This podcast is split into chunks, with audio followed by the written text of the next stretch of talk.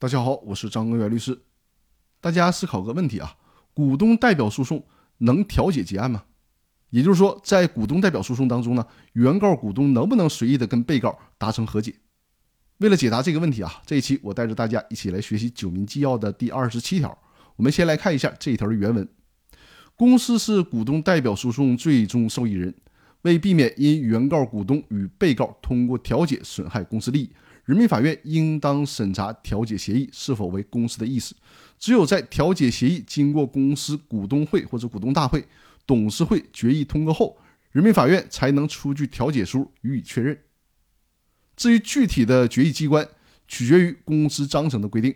公司章程没有规定的，人民法院应当认定公司股东会或者股东大会为决议机关。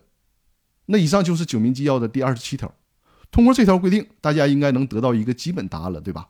也就是说呢，关于股东代表诉讼当中，原告股东能否跟被告达成和解的问题，原则上是可以的。这也是为了节省司法资源和诉讼成本。但是，考虑到股东代表诉讼的特殊性，毕竟股东不是为了自己的利益，而是代表公司的利益。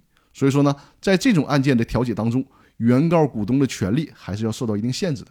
也就是说呢，公司享有案件的知情权。和最终的决定性的同意权，这个同意权必须是以会议的方式来进行行使，要么是股东会，要么就是董事会，只有这样才能够充分的保证公司以及公司其他股东的利益。那本期的音频就分享到这里了。关于股东代表诉讼当中与被告达成和解的问题呢，还有很多细节性的东西需要处理，我会在接下来的音频继续和大家进行分享。